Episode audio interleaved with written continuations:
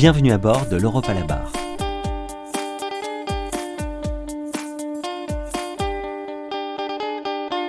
En 2023, la délégation des barreaux de France à Bruxelles fête son 40e anniversaire. À cette occasion, la DBF et le Fèvre d'Alloz s'associent pour vous proposer un podcast qui donne la parole aux avocates, avocats et experts français sur les textes européens. Nous souhaitons, grâce à ces partages d'expériences, apporter un éclairage nouveau et concret sur le droit de l'Union européenne. Aujourd'hui dans l'Europe à la barre, Laurent Petiti reçoit Vincent Asselineau, avocat au barreau de Paris et président de l'ECBA, European Criminal Bar Association, et Camille Potier, avocate au barreau de Paris et experte au comité droit pénal du Conseil des barreaux européens. Bonjour Camille, bonjour Vincent. Bonjour Laurent. Bonjour. Vincent Asselineau, euh, vous êtes avocat au barreau de Paris et vous êtes président de l'European Criminal Bar Association. Quant à vous, euh, Camille, vous êtes avocate au barreau de Paris et vous êtes euh, experte au comité droit pénal du Conseil des barreaux européens.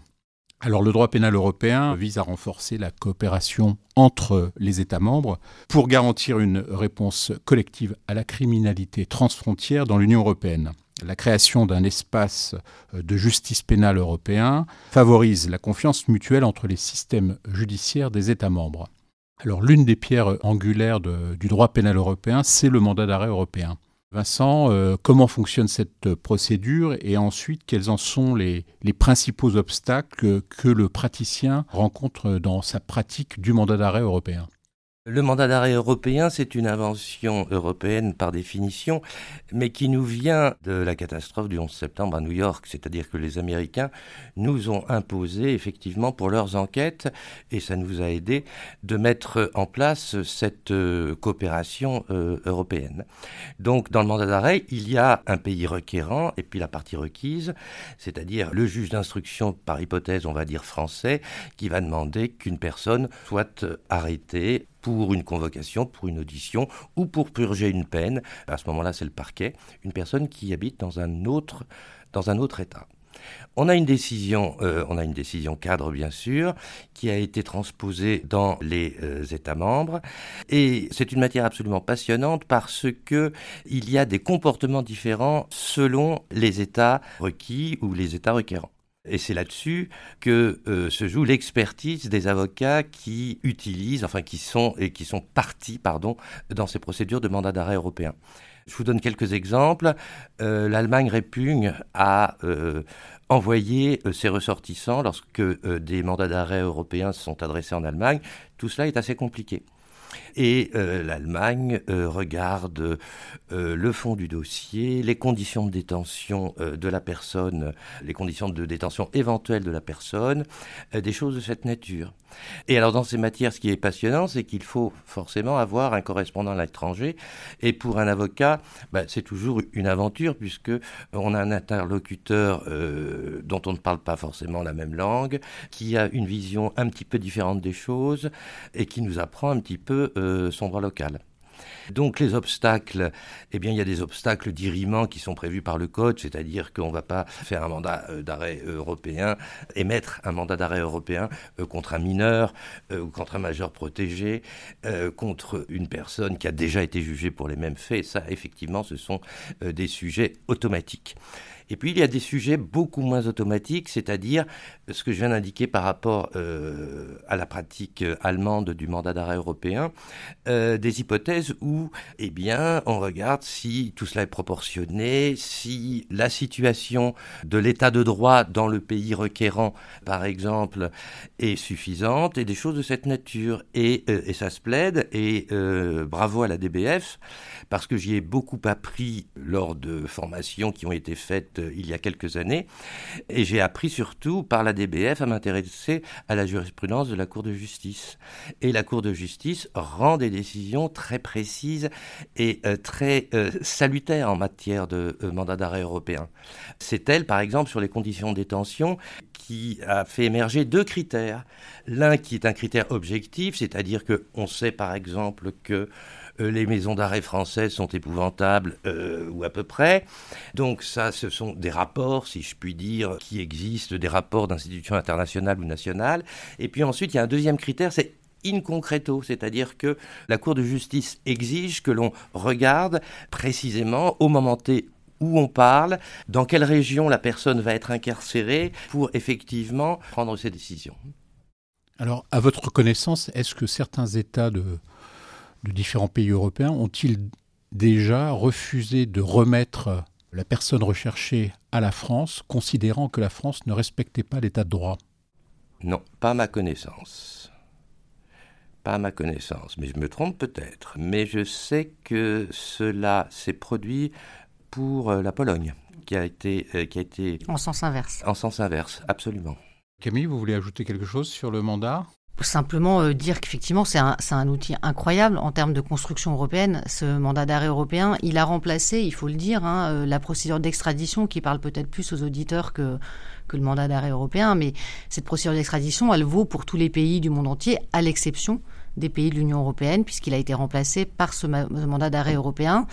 Il est euh, en vigueur depuis, depuis 2004 et qui effectivement, au départ, repose sur une idée simple, c'est-à-dire sur une série d'infractions, je crois qu'il y a une liste de 32 infractions, on ne discute plus de la condition de double incrimination.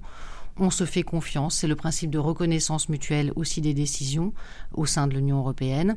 Et on, extrade, on remet ses nationaux. C'est-à-dire qu'on accepte de renoncer à cette préférence, particularité plutôt nationale qui est de dire S'agissant de nos nationaux, on les juge nous-mêmes, on les condamne nous-mêmes et on les incarcère chez nous. Dans l'hypothèse où euh, il y aurait des actes euh, pénalement répréhensibles, on renonce collectivement, tous les pays de l'Union, à euh, ce privilège national et on accepte donc de remettre à des États tiers européens nos nationaux.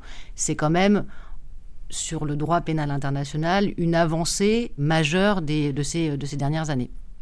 Alors, à côté du mandat d'arrêt européen, l'Union européenne a mis en place des, normes minimales pour garantir les droits fondamentaux, tant des suspects que des accusés, tels que le droit à l'avocat, le droit de garder le silence et d'autres droits qui sont définis par les différentes directives. Pourriez-vous euh, revenir en détail euh, sur euh, le détail de ces droits procéduraux garantis au niveau européen? Oui, bien sûr. Alors, cette construction européenne euh, en matière de droit pénal, elle répond à la préoccupation et au constat qui est de dire, enfin qui est de, considérer que de plus en plus les ressortissants de pays européens sont justiciables d'autres pays européens et qu'ils sont potentiellement poursuivis par des États euh, qui ne sont pas leur État de nationalité ou de résidence. Et donc, pour, euh, et ça c'est lié à la suppression des frontières intérieures au sein de l'Union européenne, à toute une série de considérations, et ça chemine avec la construction européenne globale, euh, politique, telle qu'on peut, telle qu'on l'avoir plus, de façon plus évidente.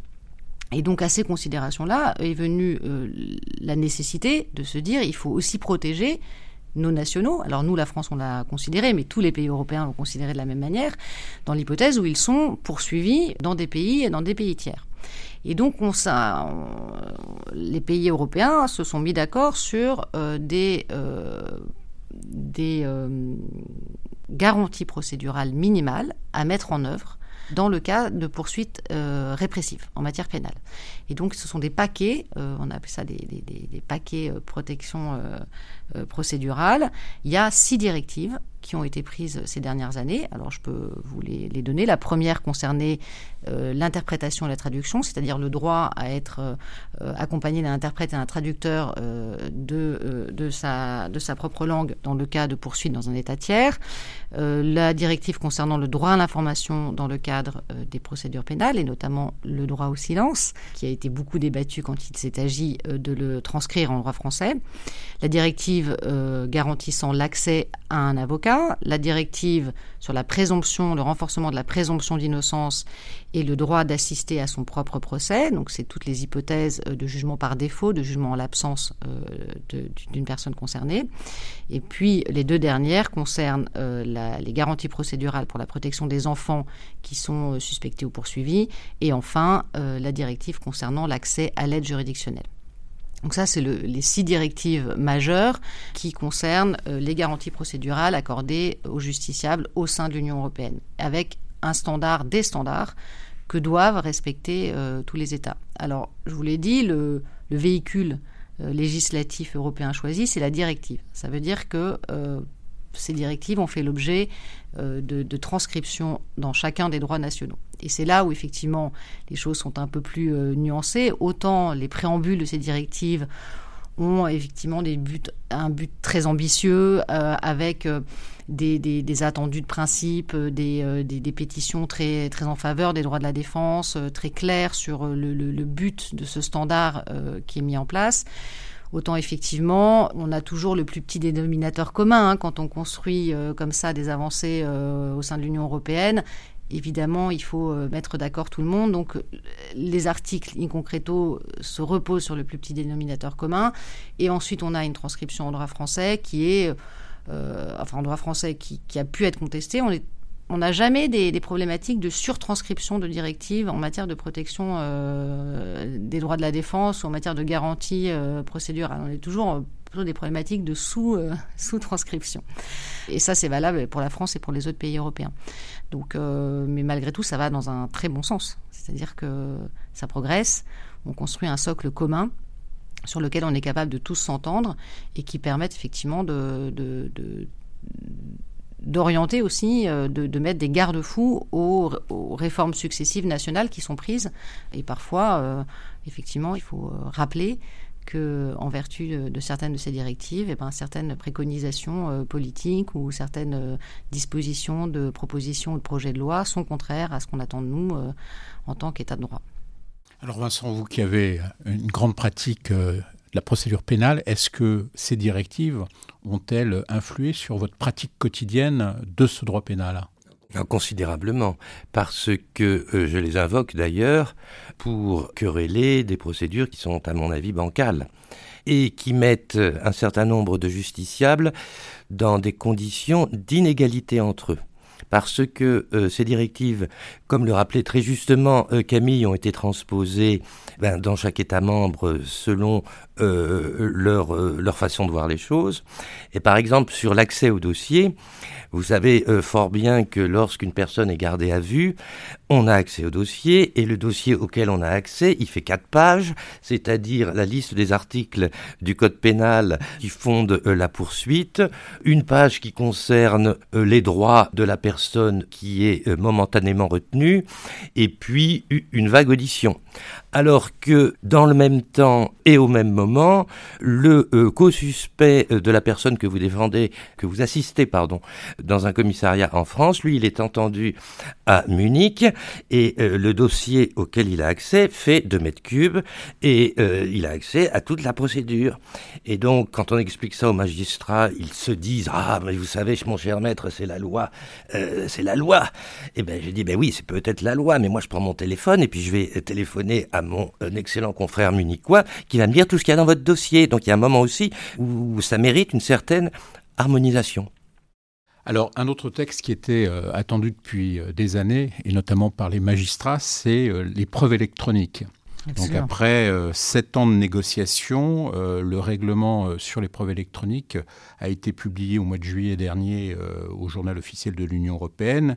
Et il vise en quelque sorte à accélérer l'accès aux données numériques qui sont utilisées pour enquêter sur des, des, infractions pénales et poursuivre donc leurs auteurs, quelle que soit la localisation des données. Camille, vous pourriez nous parler de ce texte?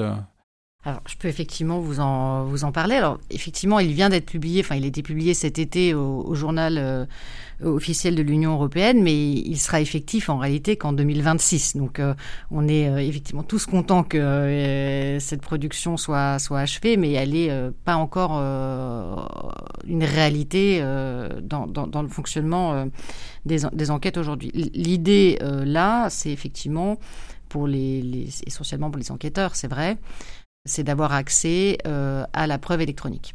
Et on sait qu'aujourd'hui, euh, on parlait beaucoup de l'ADN, euh, ça reste effectivement une preuve, importante, mais aujourd'hui les traces numériques, c'est ce qui jalonne un peu le comportement de chacun. Et, et c'est effectivement, ce sont des données très importantes pour les enquêteurs. La difficulté à laquelle ils sont confrontés, c'est que on héberge rarement nos propres données électroniques en France.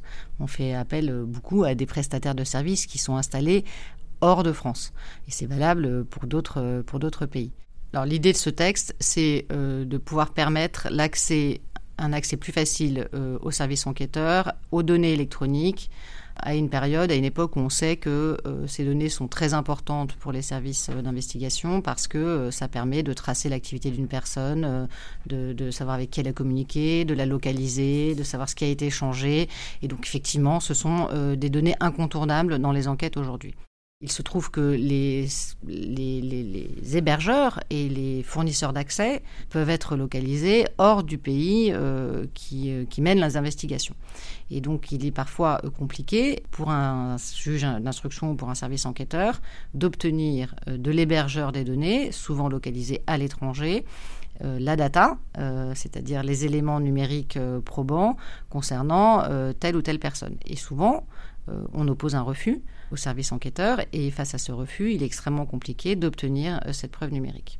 Donc, il a été euh, décidé euh, par la Commission, enfin au sein de l'Union européenne, de bâtir un règlement donc applicable directement au sein des États membres, à l'inverse de la directive, afin d'organiser ces transferts d'éléments numériques dans un cadre euh, judiciaire néanmoins. Il faut que ce soit des autorités euh, judiciaires. Euh, de la même manière que pour le mandat d'arrêt européen qu'on évoquait tout à l'heure, ces, ces, échanges et ces demandes vont se réaliser entre d'autorités judiciaires à serviteurs d'accès. Euh, à, fournisseurs d'accès. Pardon. Et donc, il ne va pas y avoir, euh, comme euh, précédemment, de détours diplomatiques. Tout ça va s'organiser directement de l'autorité judiciaire d'un pays auprès de l'hébergeur de données ou, du fournisseur d'accès situé à l'étranger. Simplement une notification à l'autorité de l'État requis, de façon à ce qu'il y ait un garde-fou en termes de communication des données électroniques. Et donc, il est prévu deux types d'injonctions.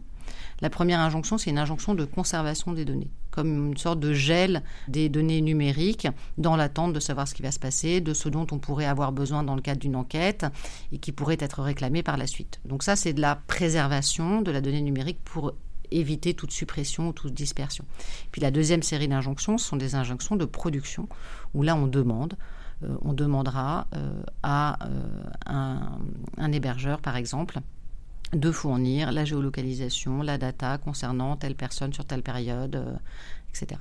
Donc c'est euh, évidemment très intrusif. Donc euh, à cela va s'ajouter, va s'appliquer d'abord toutes les garanties procédurales qu'on a vues précédemment, et puis une série, une série d'autres probablement. Et comme pour le mandat d'arrêt, on verra dans la pratique aussi comment ça va être appliqué comment euh, chaque euh, référent national euh, va pouvoir mitiger ou s'opposer éventuellement à une, injonction qui paraîtrait disproportionnée ou dénaturée. voilà, tout ça, ça sera, ça reste encore en pratique à, évaluer, mais c'est, l'objectif de, ce règlement qui est maintenant adopté et qui est accompagné d'une directive qui prévoit la désignation par chaque fournisseur de données, enfin d'accès d'hébergeurs, de désigner un représentant sur le territoire européen. Parce que vous voyez tout de suite, et c'est ce que vous allez probablement vous poser, c'est que euh, tout ça est un règlement européen, donc on va se mettre d'accord au sein de l'Union européenne, mais nous avons des fournisseurs d'accès, des hébergeurs, etc., qui sont hors de l'Union européenne. Donc il va falloir aussi les inviter à désigner quand ils commercialisent leurs services euh, en Europe, à désigner un représentant au sein de l'UE qui sera quelque part comptable et redevable au regard de cette législation européenne. Et là encore, en pratique, on va voir comment ça va se passer à l'égard des partenaires euh, qui sont extra-européens. Mais alors, vous l'avez dit, euh, c'est un instrument qui sera utile aux services enquêteurs et, aux juges. Mais est-ce que le, rôle de l'avocat euh, s'en trouvera-t-il affecté Ou tout au moins, est-ce que l'avocat verra son rôle différemment du fait, effectivement, des effets de ce règlement européen? Alors, l'avocate que je suis est inquiète de la préservation du secret professionnel, par exemple. Parce que euh, on peut imaginer que sur un suspect, on va réclamer ses communications, ses bornages euh, et, par exemple ses emails, les emails qu'il aura envoyés euh, entre telle période et telle période parce que ça correspond à un moment suspect. et à ce moment-là, l'hébergeur va pouvoir adresser l'intégralité des emails, par exemple reçus ou envoyés par cette personne à partir de telle adresse email dans laquelle on va retrouver peut-être des correspondances qu'il aura adressées à son avocat. Alors le règlement prévoit évidemment que est réservé, non pas le secret professionnel de l'avocat, ça nous aurait été pas épargné, hein, mais dans le respect des, droits de la défense de la personne concernée. Bah, très bien, mais enfin, une fois qu'on a dit ça, on a tout dit et rien dit. Donc il va falloir encore une fois voir en pratique comment on va gérer cette situation parce qu'elle ne manquera pas d'arriver. Alors, en principe, euh, en France, euh, il devrait euh, y avoir un, principe de non-utilisation de ces données, mais la problématique est que, une fois que c'est transmis, les enquêteurs lisent les emails et donc on les imagine mal ne pas lire ce qu'on leur aura remis. Donc là encore, on a, j'allais dire, des, des, points de vigilance très forts pour les avocats et pouvoir euh, anticiper ces situations-là et, proposer des solutions quand elles vont, euh, quand elles vont se présenter. C'est une des illustrations. Et puis après, évidemment, il rentrera dans notre rôle euh, de vérifier que l'utilisation de ces injonctions correspond bien à ce qui a été prévu par le règlement européen, n'a pas été détournée, est proportionnée. Et Vincent, vous pensez que c'est une avancée ou bien que c'est un recul de nos garanties? En l'état, sur le papier, si je puis dire, euh, c'est pas un recul de nos garanties, puisqu'on nous promet que ce nouvel instrument va être euh, euh, fort bien géré. mais j'ai les mêmes soucis que ceux que vient d'évoquer Camille Potier à l'instant, puis j'en ai d'autres, parce que l'avocat, il n'interviendra, il ne pourra intervenir qu'a posteriori, une fois que le juge d'instruction ou le procureur aura, entre les mains 200 000 mails, euh, peut-être, euh, ou, enfin, en tout cas, des, quantités astronomiques de données. Et donc, il appartiendra à l'avocat euh, d'y passer énormément de temps. À quel moment de la procédure, lorsque ces éléments de preuve lui seront, mis à sa disposition, ça va accroître le travail des avocats ce qui ne me pose strictement aucun problème, mais euh, je pense euh, à ceux de nos confrères qui euh, travaillent au titre de l'aide juridictionnelle. voilà des confrères qui vont pas pouvoir passer 20 heures par semaine à éplucher des preuves numériques qui évidemment n'auront pas été classées et auront été adressées un peu n'importe comment. Et puis j'ai encore une autre crainte, c'est qu'une fois que, à supposer que ces, euh, e-evidence aient été utilisés et aient été donc euh, normalement utilisés par la justice, qu'est-ce qu'on va en faire? Ces e-evidence, elles doivent être classées comme, euh, comme les pièces d'un dossier pénal. Elles doivent être remisées, archivées. Et là, il va falloir être très très vigilant, puisque vous savez bien que les adolescents peuvent hacker le Pentagone, euh, que la Cour pénale internationale n'a plus de... et, juste euh, s'est fait hacker, ils n'ont plus de, de, de, système qui, qui, fonctionne. Il suffira qu'il y ait quelqu'un, euh, un petit plaisantin ou quelqu'un qui a besoin d'avoir lui aussi un certain nombre de données, qu'il se précipite dans cette espèce de coffre-fort du juge d'instruction, le iCloud de je ne sais quoi, et qu'il aille faire ça, qu'il aille faire ses courses. Et ça, ça peut être tout à fait préjudiciable euh, aux citoyens, aux personnes qui sont mises en cause, mais éventuellement, éventuellement d'autres personnes. Il y a des atteintes à la vie privée. On va trouver, à l'occasion de ces recherches, qu'une personne euh, aura des relations euh, hors mariage avec une autre, ce qui n'est pas un crime, mais ça sera dans les éléments, et donc il faudra bien, euh, un moment, savoir comment ils sont archivés. L'une des dernières nouveautés du, du, droit pénal européen, c'est la mise en place du parquet européen qui est entré en fonction au mois de juin 2021, et donc qui s'emploie à lutter euh, contre les atteintes aux intérêts euh, financiers de, l'Union européenne. 22 États membres de l'UE euh, coopèrent, dont la France. Est-ce que vous pourriez nous, préciser son champ de compétences Comment est-il organisé à l'échelon luxembourgeois et à l'échelon décentralisé dans les 22 États qui coopèrent ensemble? Comment se passent les enquêtes? Et qu'en est-il des droits de la défense devant le parquet européen, ou tout au moins devant les procureurs européens délégués? Le parquet européen, c'est la, dernière brique, en tout cas la plus récente, à cette construction euh, d'une justice pénale européenne. Euh, c'est effectivement euh, un peu un bouleversement. Euh, puisque la politique répressive, le parquet, l'accusation, les poursuites, c'est par définition quelque chose de très régalien. Donc chacun, chaque pays est très attaché à, son indépendance dans, cette politique pénale. Donc la naissance d'un parquet européen, c'est-à-dire d'un parquet indépendant politiquement de chacun euh, des États signataires, c'est-à-dire 22 euh, aujourd'hui, c'est quelque chose d'assez révolutionnaire dans, dans le schéma de la construction européenne. Alors, en pratique, il y a effectivement un échelon euh, central qui est situé à Luxembourg, avec une chef euh, du parquet européen, je dis une parce que la première désignée est Madame euh, Colvesi, et qui est accompagnée de 22 membres, c'est-à-dire de 22 représentants du parquet, des parquets nationaux.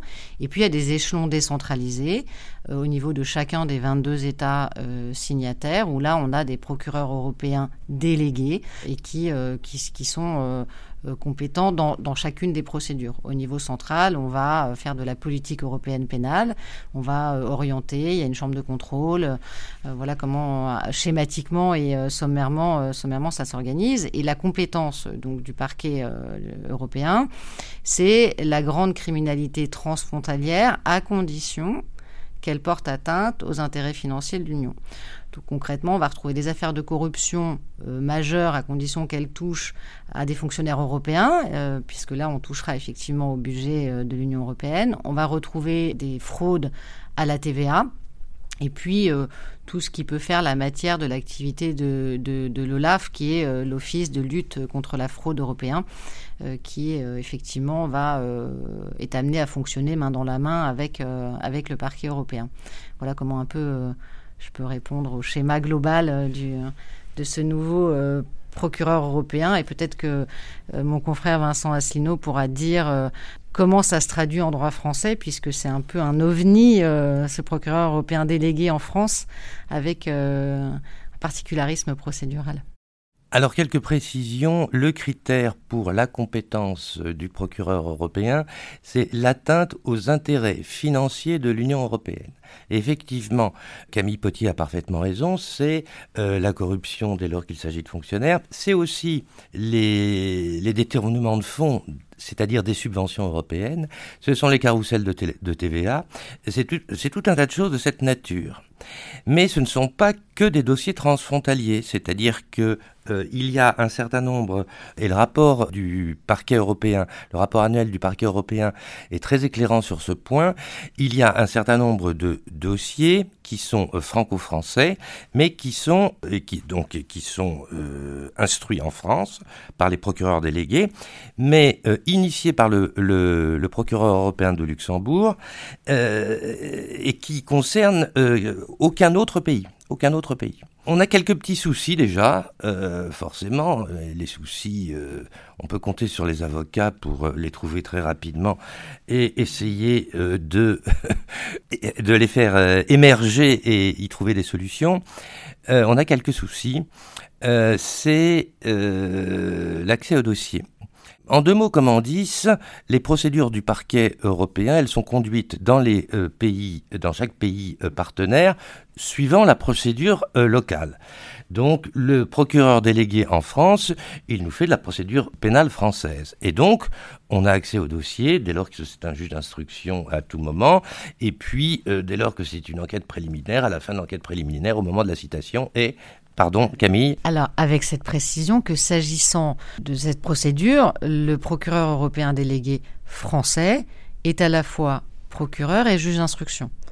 C'est-à-dire que on a dû adapter au droit français un texte euh, qui, respire plutôt le droit anglo-saxon, en tout cas sur l'aspect procédural, et que donc il n'y a pas de juge d'instruction euh, quand il s'agit de cette matière traitée par le procureur européen. Et le juge euh, et le procureur européen délégué français a des compétences qui sont celles du procureur dans un schéma procédural euh, français classique et celles du juge d'instruction. Et donc il est à la fois les deux, l'un et l'autre. Et il choisit son cadre d'intervention. Voilà, il choisit son cadre d'intervention. Absolument, en fonction de la procédure qu'il veut mettre en œuvre. Mais il peut avoir tous ces pouvoirs-là. Absolument.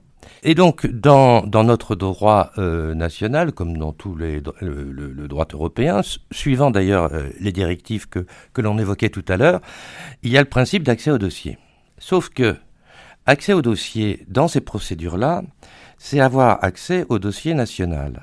Et pour le moment, nous n'avons pas accès à la cuisine luxembourgeoise qui se fait en amont. Ce qui est un vrai problème. Pourquoi est-ce que c'est un vrai problème? Parce que euh, c'est le procureur européen, avec le collège euh, de ses représentants, qui décide euh, d'introduire une, une, action dans tel, dans tel ou tel pays partenaire donc du procureur européen. Mais selon quels critères? C'est ça qui est, qui est, très important, parce qu'on se trouve quand même à la croisée des chemins, parce que on craint le forum shopping. C'est-à-dire que le procureur européen de Luxembourg va se dire oh là là, les écoutes téléphoniques, c'est beaucoup plus facile de les avoir en Espagne qu'en France ou en Grèce qu'en Allemagne, je ne sais pas, enfin peu importe, et donc va choisir le pays où euh, les moyens de preuve, considérés comme illicites d'ailleurs dans d'autres pays, euh, seront peut-être plus faciles pour lui. Et de la même façon, il va utiliser peut-être des procédures où bah, la peine encourue est plus importante dans tel ou tel pays que dans tel autre, pour faire un exemple. Et donc, c'est quand même un vrai sujet, et c'est notamment un sujet pour les avocats, les suspects et les victimes, parce que si euh, euh, ces procédures sont organisées dans des pays où les droits fondamentaux sont un petit peu moins sophistiqué que dans d'autres. Par exemple, et c'est normal parce que c'est des questions de budget, la traduction et l'interprétation, eh bien, c'est formidable quand c'est fait en Belgique, en, Allemagne et en France. C'est un petit peu moins bien euh, quand ça se passe en Lituanie, qui est un pays tout à fait respectable et tout à fait démocratique, mais où il y a moins, de budget et, moins de moyens. Et donc, c'est tout ça qu'il faut garder pour pouvoir éventuellement euh, suggérer, à un moment donné, des pratiques de bonnes pratiques de la part du, procureur européen. Alors, euh, nous l'avons vu, il n'y a que 22 États de l'Union qui ont rejoint euh, le parquet européen. Selon vous, vaut-il mieux convaincre d'autres États de rejoindre le parquet européen ou bien alors faut-il envisager l'extension des compétences du parquet européen? Les deux, mon colonel. Mmh, oui. Les deux, mon colonel, parce que c'est pas la même chose.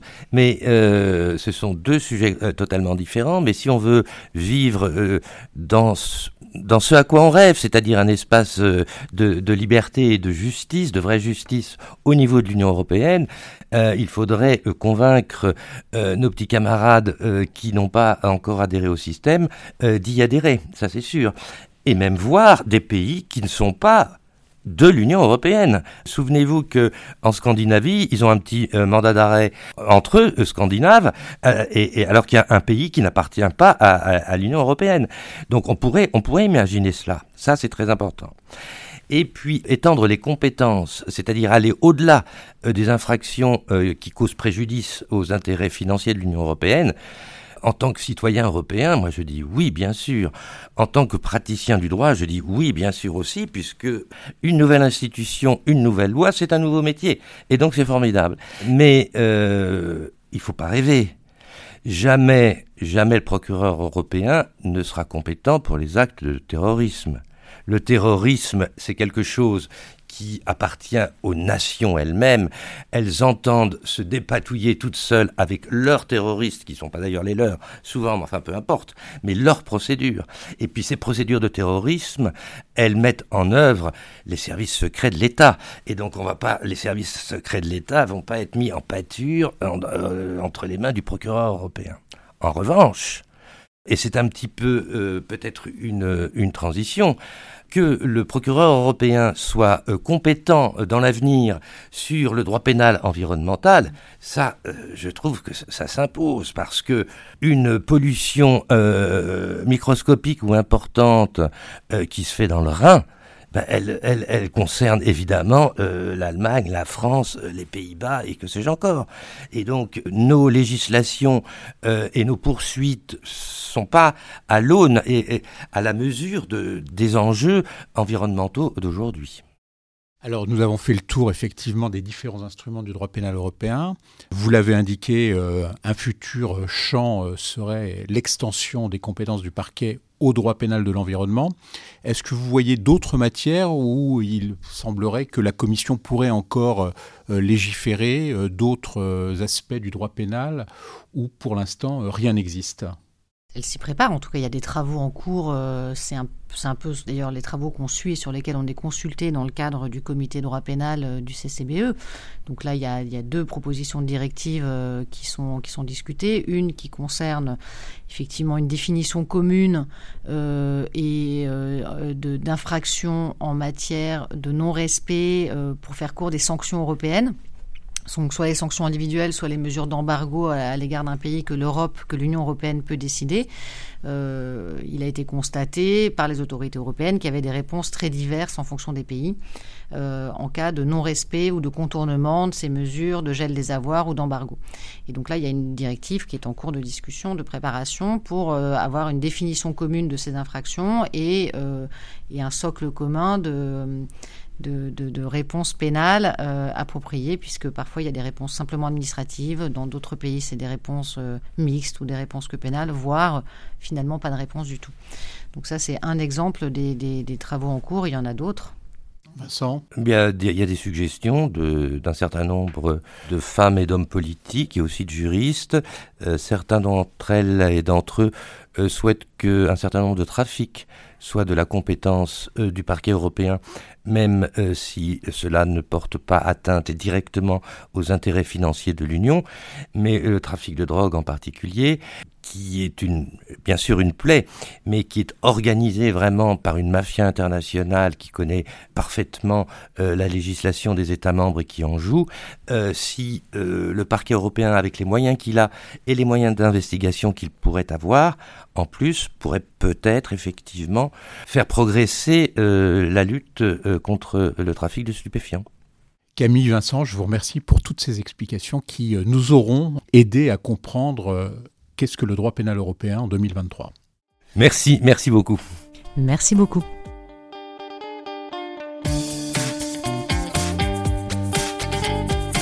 C'était l'Europe à la barre, un podcast de sensibilisation à la dimension européenne du droit animé par Laurent Petiti, président de la délégation des barreaux de France à Bruxelles. À la prise de son, Jérémy Martin. Au montage et à la réalisation, Axel Gable. Rendez-vous le mois prochain pour aborder un autre pan du droit sous l'angle européen.